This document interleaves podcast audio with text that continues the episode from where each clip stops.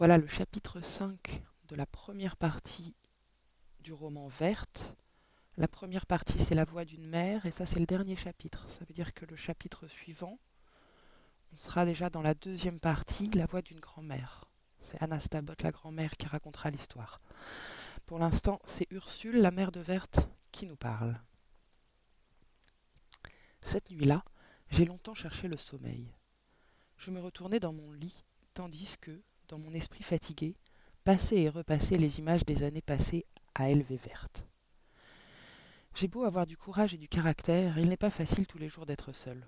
J'avais souvent envié, malgré moi, les mères communes au regard satisfait, à la démarche lourde, qui avancent dans la vie entourées de mioches et aidées d'un mari.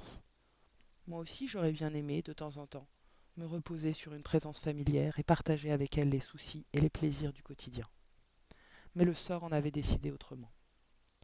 Heureusement que les progrès de ma grande fille venaient maintenant me payer de mes peines. Tous mes efforts n'avaient pas été vains.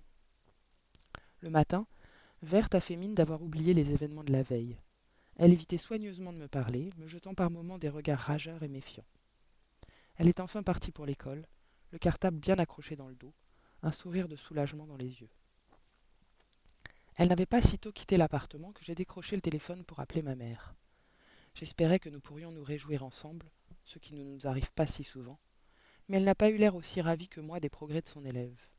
Anastabot ai-je crié pleine de fierté. Verte est enfin devenue sorcière. Déjà, a-t-elle. Elle est bien jeune. Nous aurions pu attendre quelques mois, peut-être même quelques années avant de passer aux travaux pratiques. Verte n'est pas une demeurée, ai-je remarqué. C'est une enfant dégourdie et plutôt en avance sur son âge. Méfie-toi qu'elle ne soit pas un peu trop en avance, m'a répondu ma mère d'un ton menaçant. J'ai haussé les épaules. Parce qu'elle m'avait élevé, ma mère croyait sans doute qu'elle était spécialiste universelle. Quelle prétention. Et quel triste caractère, mesquin, pessimiste, râleur, une vraie rabat-joie. Quoi que tu en penses, il faut que tu t'occupes de ta petite fille, ai-je dit. Dès mercredi prochain, tu lui donneras des exercices. Il est plus que temps de l'entraîner. Oui, oui, a ma mère, on verra ce qu'on peut faire. Je lui demanderai, elle aura sûrement des idées.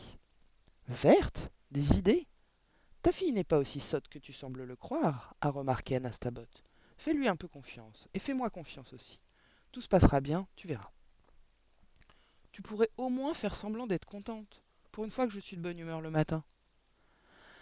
Là-dessus, Anastabot s'est remise à invoquer Dieu, la nature et autres fariboles exaspérantes. Pour en finir, je lui ai raccroché au nez une fois de plus. J'aurais mieux fait de discuter un peu plus longtemps avec elle.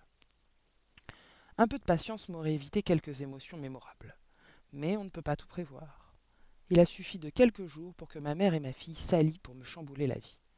Je ne dis pas que je me plains, mais quand j'y repense, je sens la moutarde me monter au nez. Parce qu'au bout du compte, elles m'ont roulé dans la farine toutes les deux. Moi qui ne cherchais rien d'autre que le bonheur de ma fille et l'appui de ma mère.